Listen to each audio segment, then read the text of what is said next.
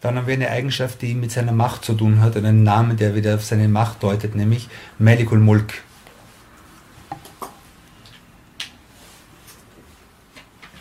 Wie können wir es übersetzen? Bitte? Du Besitzer aller Herrschaft. Besitzer aller Herrschaft. Besitzer aller Herrschaft. Er ist der, der die absolute Kontrolle und die absolute Macht über alles hat und nichts und für den es nichts gibt, was ihn in seiner Herrschaft in irgendeiner Weise einschränken könnte und bei dem in dessen Herrschaft alles ist, was, was es gibt. Und, äh, und wer, der Mensch, der sich dessen bewusst ist, dass Allah subhanahu wa ta'ala Melikul Mulk ist, wird von niemand anderem was verlangen. Und, äh,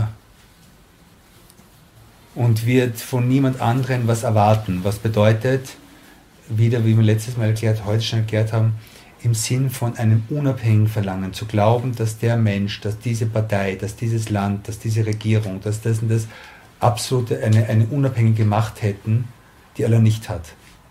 Okay?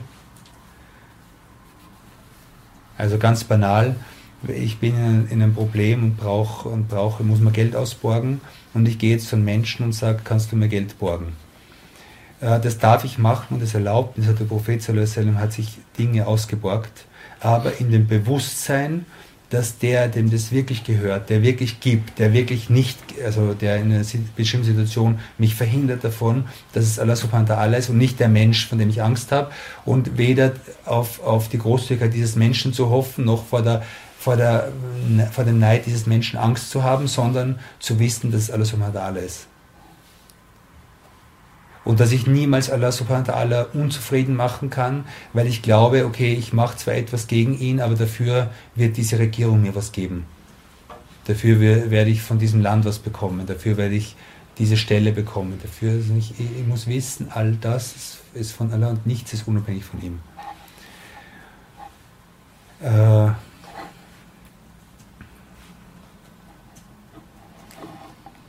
und da sagt einer, also die, natürlich, was, was, was daraus entsteht, ist, ist die Präsenz mit Allah, die, das Wissen, dass man nur ihn fürchtet, einerseits, und andererseits sagt er, äh, dass du auch Herrscher über dich selbst wirst. Dass du lernst, Herrscher über dich selbst zu sein. Weil dein Besitz, den du hast, deine Verantwortung, die du hast, ist das hier.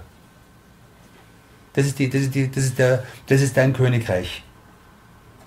Und in diesem Königreich bist du potenzieller Herrscher. Aber du musst lernen, diese Herrschaft richtig zu führen und diese Autorität richtig anzuhaben. Und wenn du diese Herrschaft äh, äh, einfach sein lässt, hast du ein großes Problem, weil du deine Verantwortung abgegeben hast. Aber die, die, das, was du kontrollierst, ist das. Und worauf du versuchst, Einfluss zu haben, positiven Einfluss, ist das, was dich umgibt. Ich kann sagen, okay, ich versuche jetzt auf den und den guten Einfluss zu haben. Ich versuche hier was zu ändern. Ich versuche hier eine Ungerechtigkeit zu. Das ist wichtig, das zu tun, aber es ist ein Versuch. Aber das, wo du weißt, dass du wirklich Kontrolle darüber hast und was du beherrschen musst, ist das hier. Diese Augen, diese Zunge, diese Ohren und so weiter. Das ist deine, Herr, das ist deine Herrschaft. Und darüber bist du König.